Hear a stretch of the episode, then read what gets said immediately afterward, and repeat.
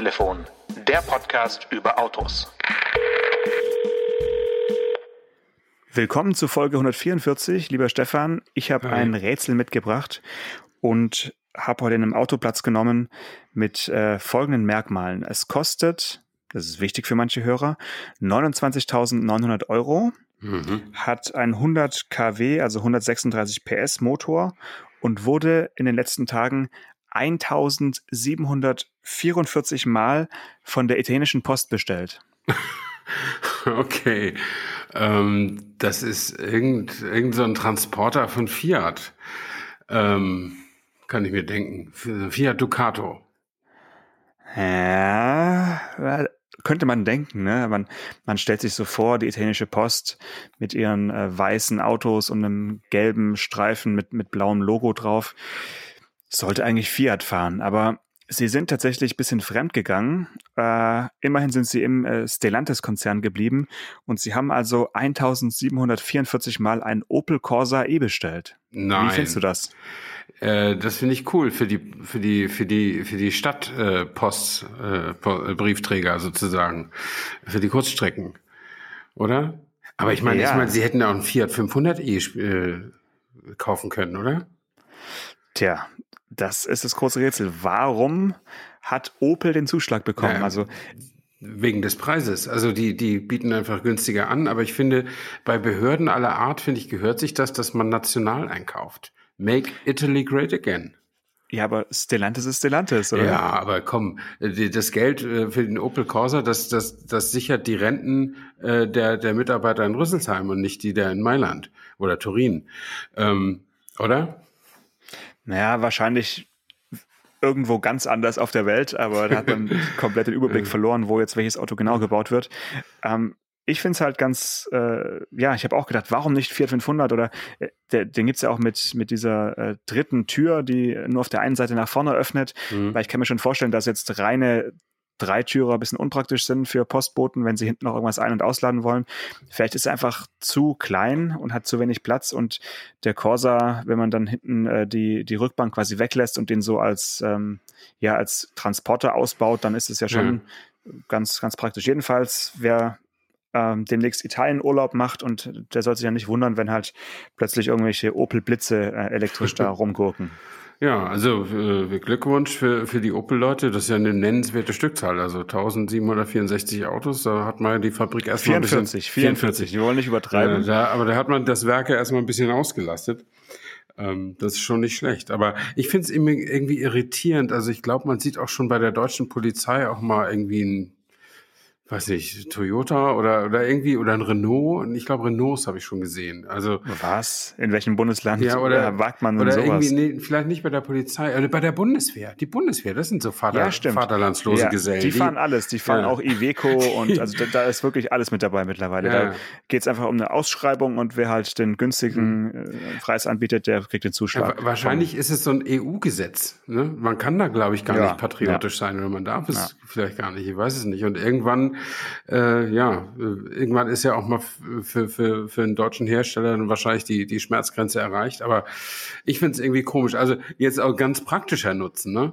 Also die, die Fahrzeuge, die äh, von der Polizei, die zivil sind und wo aber Radarfallen drin sind, ähm, die sind in der Regel, die sind eigentlich immer deutsch. Das heißt, wenn irgendwie mal so ein Toyota-Kombi irgendwie am Straßenrand steht, ist da kein Blitzer drin.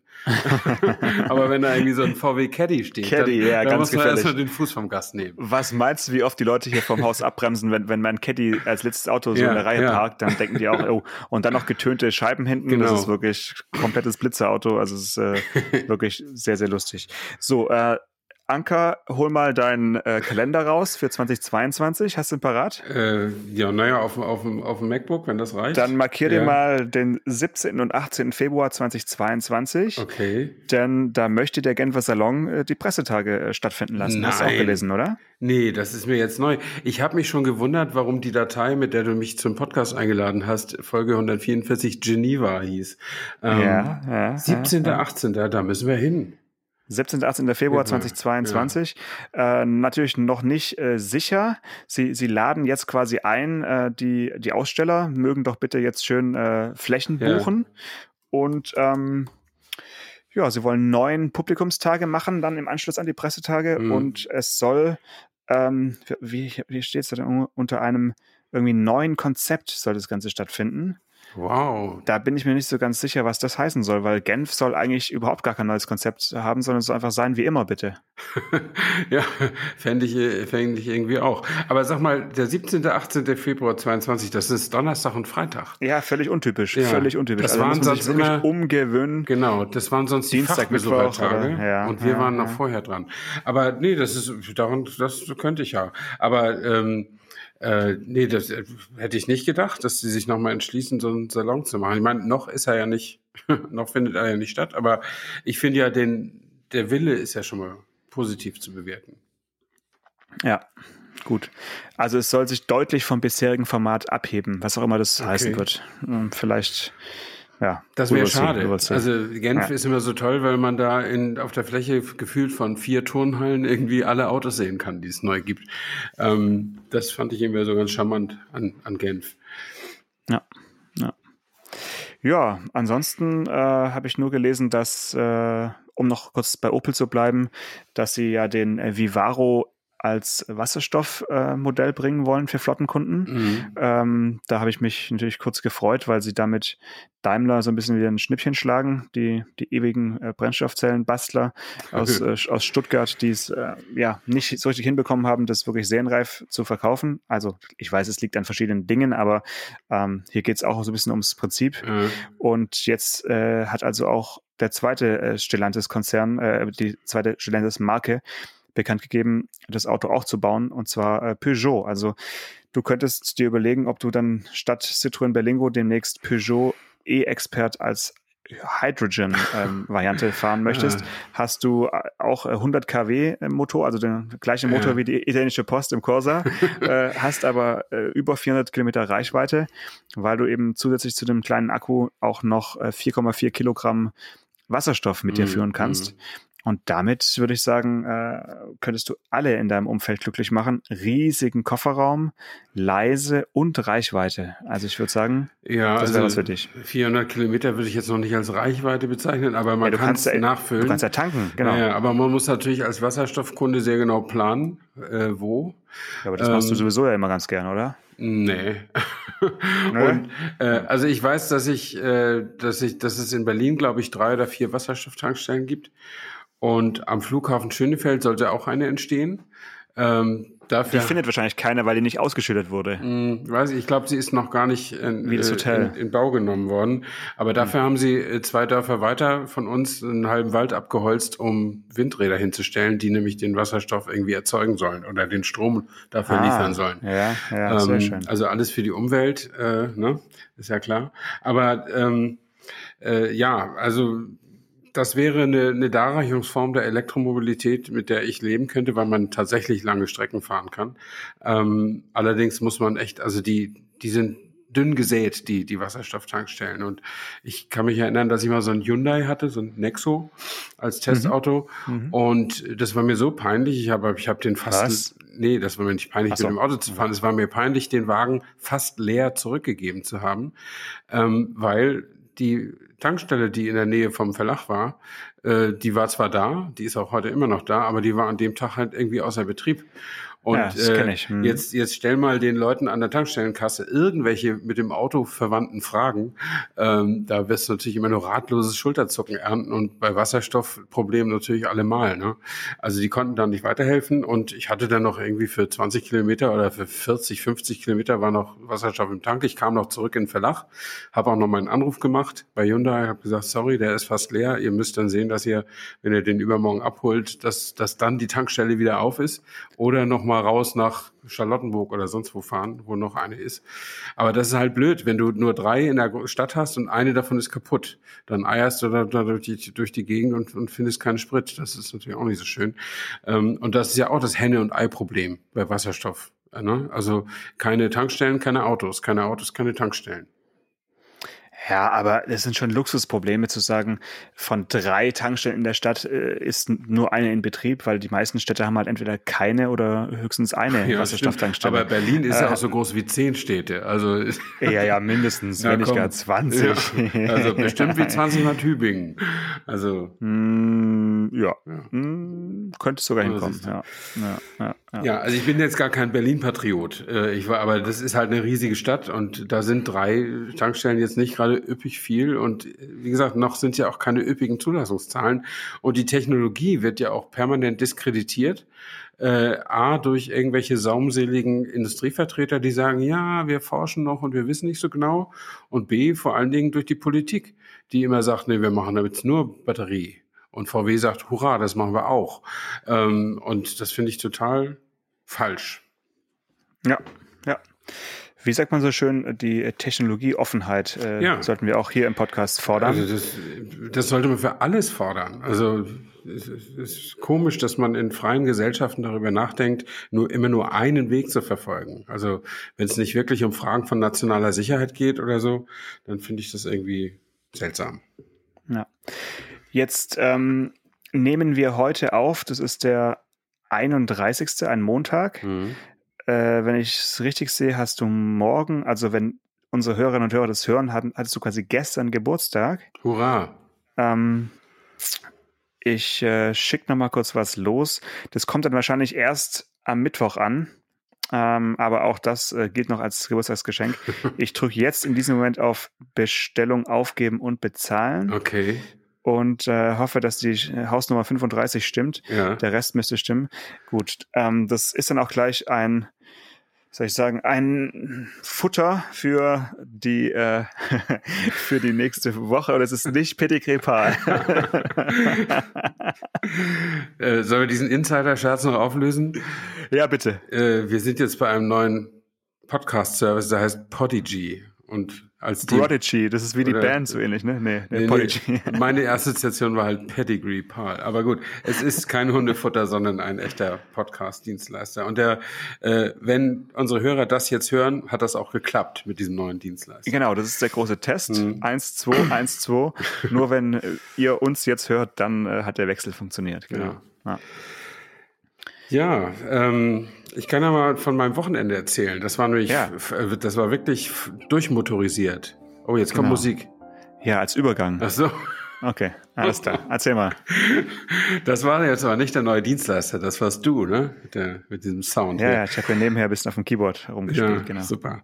Ähm, also ich habe mich nicht mit Autos beschäftigt am Wochenende, sondern mit Motorrädern, also halben Autos sozusagen. Mm. Darf man Ähm, das überhaupt hier im Autotelefon oder ach. müssen wir es dann umbenennen? Nee, nee, also außerdem waren auch Autos im Spiel, denn die, Okay, Mo dann, dann ist okay.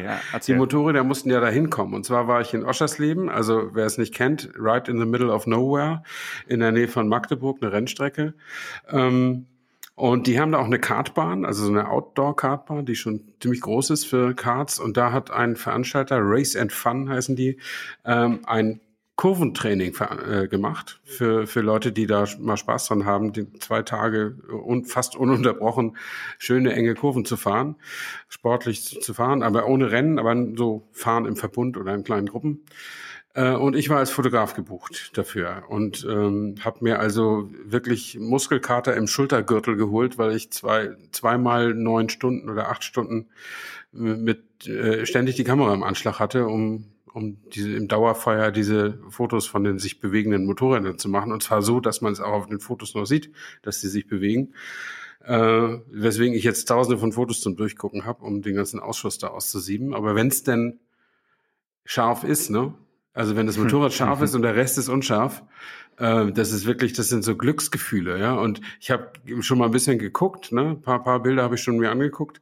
Und äh, da, da sitzt so eine ganz attraktive junge Motorradfahrerin, was man nur wei weiß, wenn man sie auch ohne Helm mal gesehen hat, aber sitzt da und fährt und guckt zufällig genau in die Kamera. Visier ist offen und Hm. guckt genau, also sie guckt Das natürlich war abgesprochen, oder? Nee, sie guckt einfach dahin, wo die, vorbildlich, du guckst ja dahin, wo die Kurve, wo du hin willst beim Kurvenfahren und nicht direkt vor dein Vorderrad, sondern dahin, wo du in zwei Sekunden sein willst, da guckt man hin. Ja, ja. Ähm, und das passte eben genau zu, zu meiner Richtung sozusagen.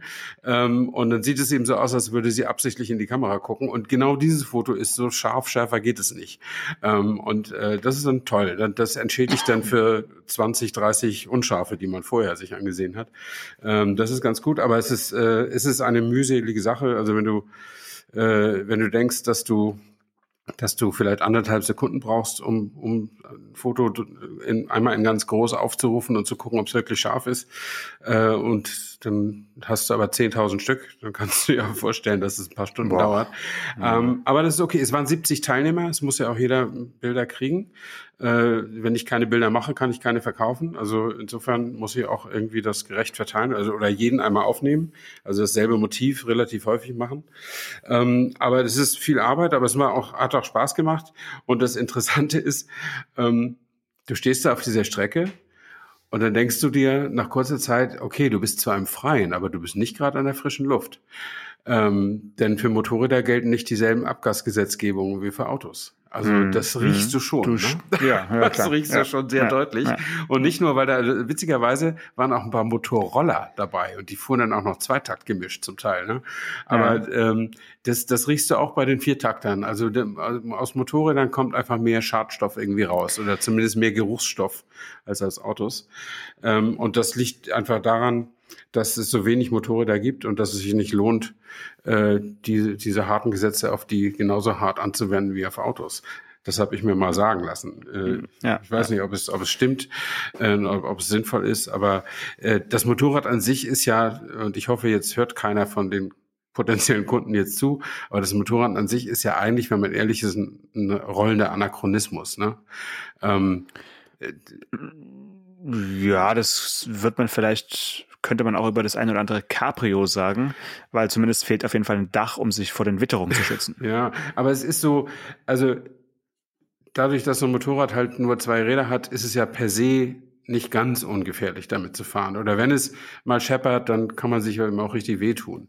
Und äh, meine These ist immer, wenn die Menschheit nie drauf gekommen wäre, Motorräder zu entwickeln, und heute hätte jemand die Idee, das wäre doch mal toll, so ein, so ein Fahrrad mit Motor zu machen oder ein Auto der Länge nach aufzuschneiden, aber den Motor beizubehalten, äh, da würden doch alle sagen, bist du bescheuert? Das ist doch viel zu unsicher. Wenn du da irgendwo gegenfährst, bist, hast du keine Knautschzone, kein gar nichts, mhm. nur so ein Helm mhm. und eine Lederjacke. Mhm.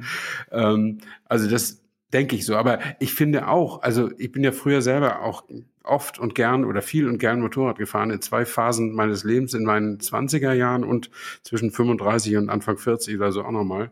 Ähm, und wenn ich, äh, wenn ich das so sehe, ne, äh, wie die so tagelang so vor sich hinfahren und einige von denen, die konnten richtig gut fahren. Das sieht dann auch richtig toll aus auf den Fotos, wenn Knie und Ellbogen quasi auf, auf der Straße lang schuppern Funkenflug, und so. Funkenflug. Funkenflug. das ist schon, genau. ist schon klasse. Das macht schon Spaß. Diese Fahrzeugbeherrschung, das äh, sehe ich ja immer gerne. Ähm, und jetzt hat, aber ich war ja nie so ein Sportfahrer, ich war immer so Enduro-Fahrer, also Reise-Enduro.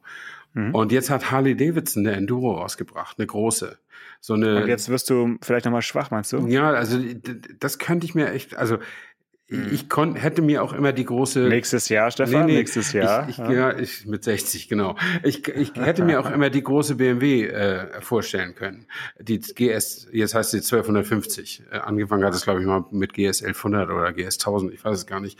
So eine große mit Zweizylinder Boxer und so das ist das meistverkaufte Motorrad in Deutschland, was auch wieder was über den Wohlstand in unserem Land sagt. Und das ist, und die Harley hat quasi dieselben technischen Daten, also ist auch riesig, äh, viel mhm. Leistung, mhm. viel Drehmoment, zwei Zylinder ähm, und hat aber auch so einen hohen Preis, ein bisschen günstiger als eine als eine BMW, aber irgendwie Grundpreis 16.000 und mit voller Ausstattung sind sie 19 oder knapp 20.000. Und ich meine, das ist natürlich viel viel günstiger als ein Auto, aber es ist äh, natürlich nur zum Spaß, also als nur just for fun. Gibst du 20.000 Euro aus. Äh, und dann, so muss man das betrachten. Und dann wird die aus, dann ist die Ausgabe eben wirklich nur eine Ausgabe und keine Investition. Also ähm, ja, schwierig. Also davon abgesehen, ich hätte das jetzt auch nicht so übrig. Äh, aber wir haben in Königs tatsächlich einen Harley-Händler. So ganz, ganz stilecht in, in einem alten Güterschuppen am Bahnhof. Ja. Und äh, richtig, der ist auch richtig gut geführt und der hat noch einen American Diner daneben Also mach da mal, mach cool. da was aus und geh da auf jeden Fall mal vorbei und mal eine Probefahrt machen. Das würde ich schon sagen, solltest du auf jeden Fall tun. Ja, vielleicht sollte ich das mal, obwohl es wirklich lange her ist, dass ich auf dem Motorrad gesessen bin.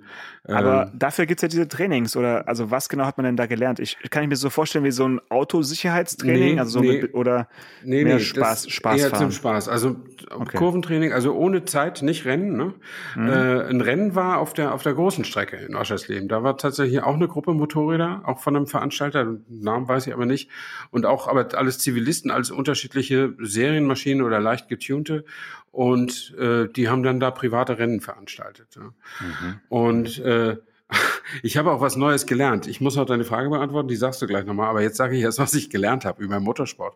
Es hat natürlich ab und zu mal gescheppert, vor allen Dingen auf der großen Strecke, äh, aber auch bei unserer kleinen Strecke. Da sind, haben ein paar Leute sich äh, langgelegt und dann bist du ja, wenn du auf einer Rennstrecke stürzt, dann bist du ja in der, in immer im Kontakt zu Ärzten. Da ist ja so ein Rettungswagen, der mhm. kommt dann und wenn die nur irgendeinen Zweifel haben, dann sagen die, wir nehmen dich erstmal mit zum Durchchecken bei unserem Doc mhm. in diese kleine Krankenstation. Mhm. Und äh, dann hieß es plötzlich am Samstagnachmittag, wir, wir können jetzt erstmal nicht fahren. Der Grund war, das Race Hospital war voll. Und wenn oh. an der Rennstrecke die Betten belegt sind von dem Krankenhaus, dann muss der Betrieb ruhen, damit nicht noch mehr dazu kommen. Das ist ähnlich wie bei Corona und den Intensivbetten. Also, mhm. ähm, und das ist eine ganz erstmal Kon Kontaktverbot zwischen zwischen Mensch und Maschine genau. erstmal. Ja? Und das ist eigentlich eine ganz sinnvolle Regel. Äh, und das dauerte dann eine halbe Stunde und dann kamen die Ersten da wieder raus. naja. Unter großem Applaus. nee, dann konnte, dann konnte man weiterfahren. Also es ist schon, ist, ja, Motors, Motorsport ist komisch, Motorsport ist faszinierend und Motorsport ist vor allen Dingen gefährlich. Das ist halt so, ja. Und aber also jetzt weiß ich deine Frage. Ja. Es ist kein Sicherheitstraining, es ist einfach nur, du kannst diese Strecke haben, die du ja sonst nicht haben kannst, musst ja viel Geld bezahlen äh, und ähm, und dann kannst du da drauf fahren, so wie du willst. Und die der Veranstalter sortiert dich aber in verschiedene Gruppen ein nach Leistungsfähigkeit, damit nicht, damit die damit es halbwegs ja, fair zugeht, so, nicht so heterogen ja, ist. Und dann gibt es auch die Möglichkeit, ohne Instruktoren zu fahren oder mit Instruktoren, hinter vier, fünf Mann hinter einem Instruktor. Und dann mhm. warten mhm. die, dann fahren die erstmal los und dann die anderen zählen bis 20 und dann fährt die nächste Gruppe los und so weiter. Mhm. Und äh, man konnte auch Einzelfahrten hinter dem Instruktor buchen, das hat, kostete aber auf, auf Preis. Das konnte man auch also machen. Richtig teuer. Und okay. es waren, waren auch ein paar Kandidaten da, die quasi im Schritttempo die Kurven durchmessen haben. Also die ganz große Schwierigkeiten hatten, überhaupt sich zu trauen, eine Kurve auch nur in ein Prozent Schräglage zu fahren oder so. Mhm. Äh, und es waren welche dabei, die waren die absoluten Knieschleifer. Ne? Also es ist äh, wahnsinnig unterschiedlich das sein kann. Ja. Und haben die dann da in irgendwelchen äh, Hotels übernachtet oder haben die alle nee, kampiert? Genau, die haben kampiert. Also ich war. War da richtig Lagerfeuerromantik oder was? So ein bisschen. Also wegen hm. Corona mhm. natürlich nicht so. Also das war, fand natürlich unter Auflagen statt. Ähm, man durfte, also es waren ein paar im Hotel, da ist ja wie an jeder Rennstrecke ein Hotel, da war ich auch drin. Und die, die im Hotel waren, die durften abends oder beim Mittagessen an so einer Bierzeltgarnitur sitzen und essen. Und die anderen mussten sich ihr Essen abholen und zu ihrem Wohnmobil gehen. Okay. Denn die meisten kommen da tatsächlich, und jetzt schlage ich einen ganz weiten Bogen, habe ich jetzt geschlagen über die Motorräder, jetzt kommen wir wieder zum Auto. Die meisten sind da äh, auf eigene Achse und auf eigene Faust und übernachten im Fahrerlager. Und sie kommen halt mit allen möglichen Fahrzeugen, die irgendwie zum Transport von Mensch und Material in der Lage sind. Also vom Wohnmobil bis zum VW-Bus oder äh, mancher schläft auch in so einem Caddy oder Berlingo oder so. Das von der Länge her geht das ja. Äh, ja. waren aber ziemlich kalte Nächte. Äh, in der Börde pfeift auch immer ein kalter Wind, das muss, muss man sagen. Mhm. Ähm, hat nicht jedem so gut gefallen. Dann ist da in, in dem Fahrerlager ist da so ein Gebäude mit einer Dusche und einem Klo für eins für Frauen, eins für Männer. Ähm, und ja, dann macht man das halt, sich da so gemütlich, wie es irgendwie geht. Und das ja. ist aber offensichtlich so, so Satz. Ne? Das ist so diese, äh, die Abenteuerromantik, das gehört irgendwie dazu. Und viele kommen eben auch gar nicht auf eigene Achse, sondern ziehen die Motorräder auf dem Hänger, weil sie eben auch von Hannover kommen oder von Hamburg oder von sonst woher. Ne? Cool. Also stelle ich mir auf jeden Fall ganz äh, amüsant vor, auch wenn ich jetzt äh, dadurch jetzt nicht ja, heiß bin, äh, an sowas teilzunehmen oder geschweige denn mich auf irgendein Motorrad zu setzen. Ich bin ganz zufrieden mit meiner, äh, mit meinem Piaggio APK und mhm. ähm, ich finde Dreiräder ist auch noch irgendwie noch reizvoller als ja. zwei, äh, weil du kannst, außerdem kannst du mit der AP halt auch rückwärts genauso schnell fahren wie vorwärts und das soll mir ein Motorradfahrer erstmal das vormachen. Aber es geht, ähm, es gibt ja so große, schwere Motorräder, also Honda Goldwing oder ja, die großen Harleys, ja, die haben so einen Pseudo-Rückwärtsgang. Also da kann der, da kann der Um's Anlasser, so. ja, okay. der Anlasser kann sich quasi rückwärts drehen äh, und mhm. dann schiebt er die Kiste so zum aus der Packlücke raus oder so. Ne? Ja, das, das ist eine gute ja, eine große. Hilfe. Aber um das noch zu sagen, ich fand das am Ende, das war so ein so ein schönes Vergnügen, das äh, wieder den offiziellen Zeitgeist so ein bisschen ist. Ne? Also da kommen ganz viele Leute mit großem Aufwand an Sprit und Energie, mit äh, aerodynamisch ungünstigen Fahrzeugen und schweren Fahrzeugen und ziehen Spaß Fahrzeuge hinter sich her, die sie dann bestimmungsgemäß einsetzen unter erhöhtem Benzinverbrauch auf solchen Rennstrecken. Und dann wabert dieser Abgasgestank darüber und wetteifert am Abend mit dem Grillgeruch von brutzelnden Bratwürsten und Nackensteaks. Also möglicherweise. Äh, Ach, es ist herrlich olfaktorische ja, Traumwelten präsentiert ja, von Stefan Anker. Möglicherweise gibt's das in 20 Jahren gar nicht mehr. Ich meine, jetzt hat ja. äh, die, die Frau Baerbock hat jetzt gesagt, ab nächstem Jahr kostet der Sprit schon mal 16 Cent mehr. So, ja, nehm, das hat die Frau Baerbock dies, gesagt. Genau, dies, genau, ja, und genau. Tempolimit 130 sowieso. Also ist wer eher weiß, zu schnell, ja. eher zu schnell. Also ich sage immer, der London Brighton äh, Run, äh, da gibt's noch Dampfmaschinen, die fahren äh, einmal im Jahr von London nach Brighton. Ja, ich weiß. Und äh, das heißt, es wird auch noch in Oschersleben irgendwelche historischen Motorradrennen geben. Muss ein bisschen verkleiden ja. in der Mode der Nullerjahre und dann geht es schon. Äh, ich habe noch hier einen ganz wichtigen Punkt auf dem Zettel, den ich noch mit dir besprechen muss, und zwar jetzt alle wieder zurück zu vier Rädern bitte im Kopf.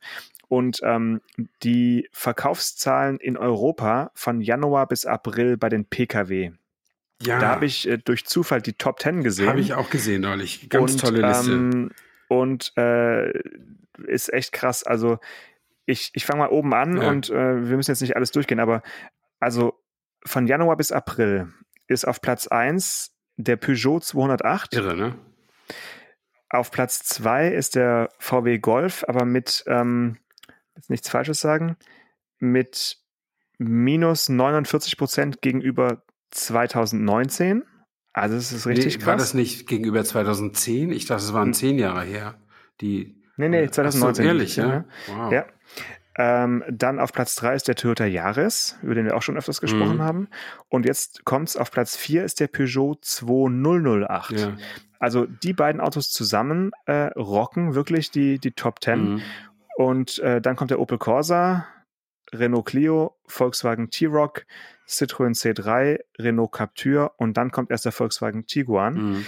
Also da ist wirklich ein großes äh, Stellantis-Konzert, könnte man sagen, in ja. Europa. Das heißt, äh, die Rechnung scheint aufzugehen. Äh, einfach alle Marken unter ein Dach und dann kann man den Markt auch durchaus beherrschen. Ja, aber ich glaube, der Peugeot 208 äh, wäre ebenso erfolgreich gewesen ohne diese Fusion mit Fiat. Äh, kann ich mir jetzt nicht vorstellen, dass es daran liegt.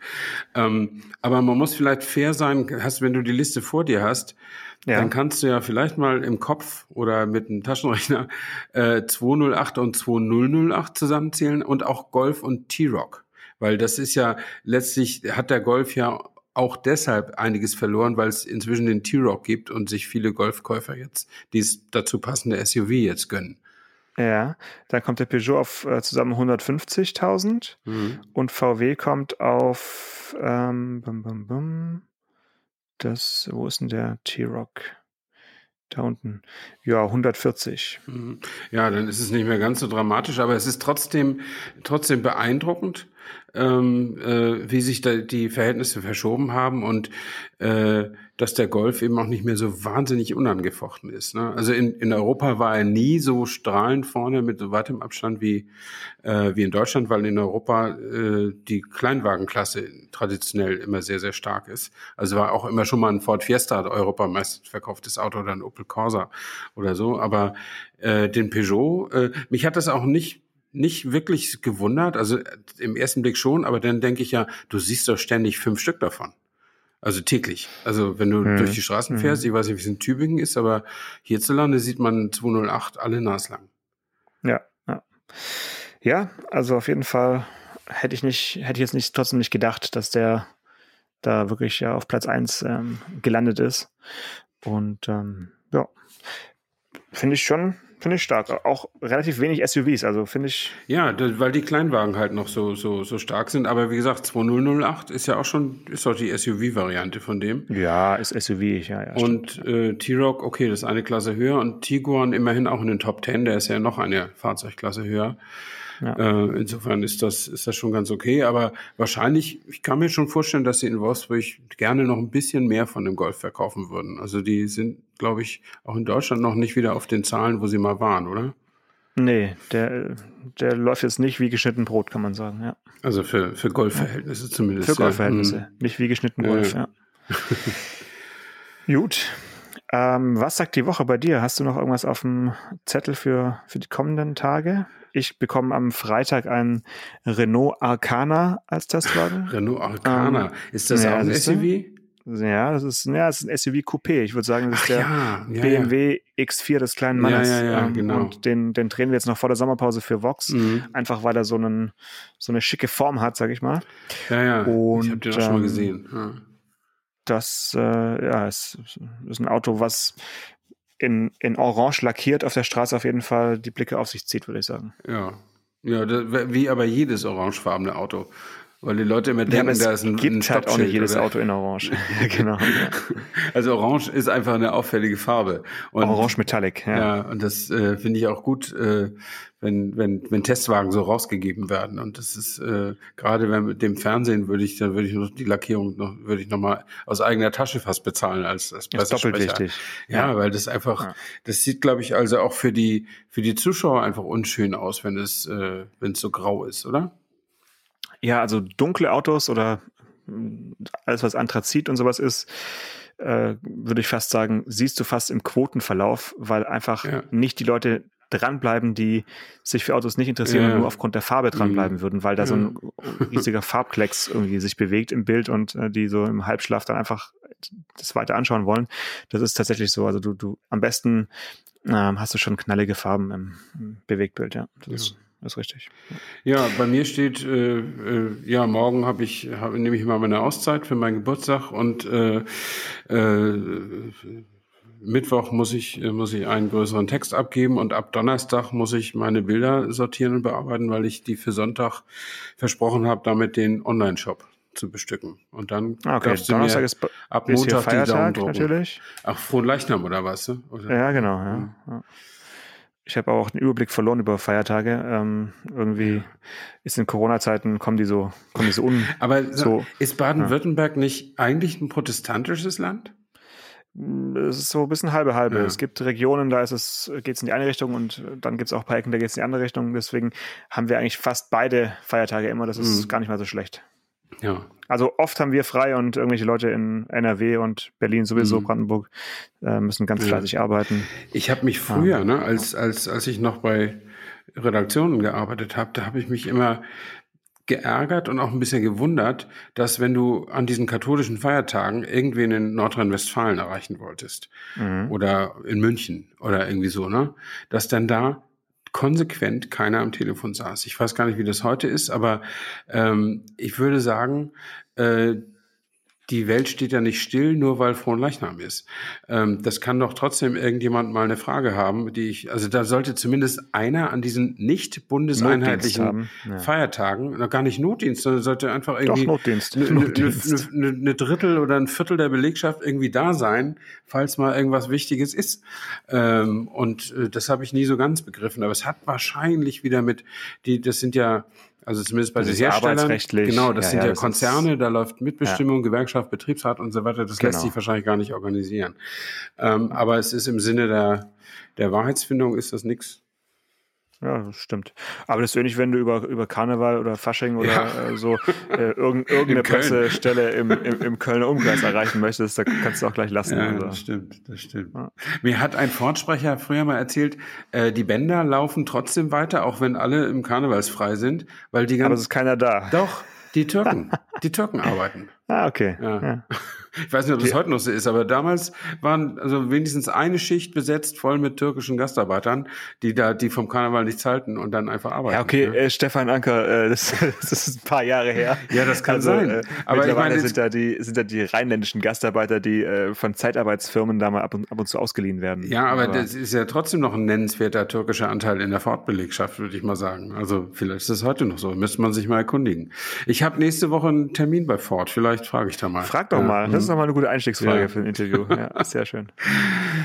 In diesem Sinne, zieh deine äh, rote Clownsnase wieder auf und äh, ja, alle, ähm, die gratulieren wollen, bitte über Instagram. Oh und ähm, eine schöne Woche wünsche ich euch. Alles klar, bis dann. Ciao. Ciao. Autotelefon, der Podcast über Autos. Mit Stefan Anker und Paul Janosch Ersing.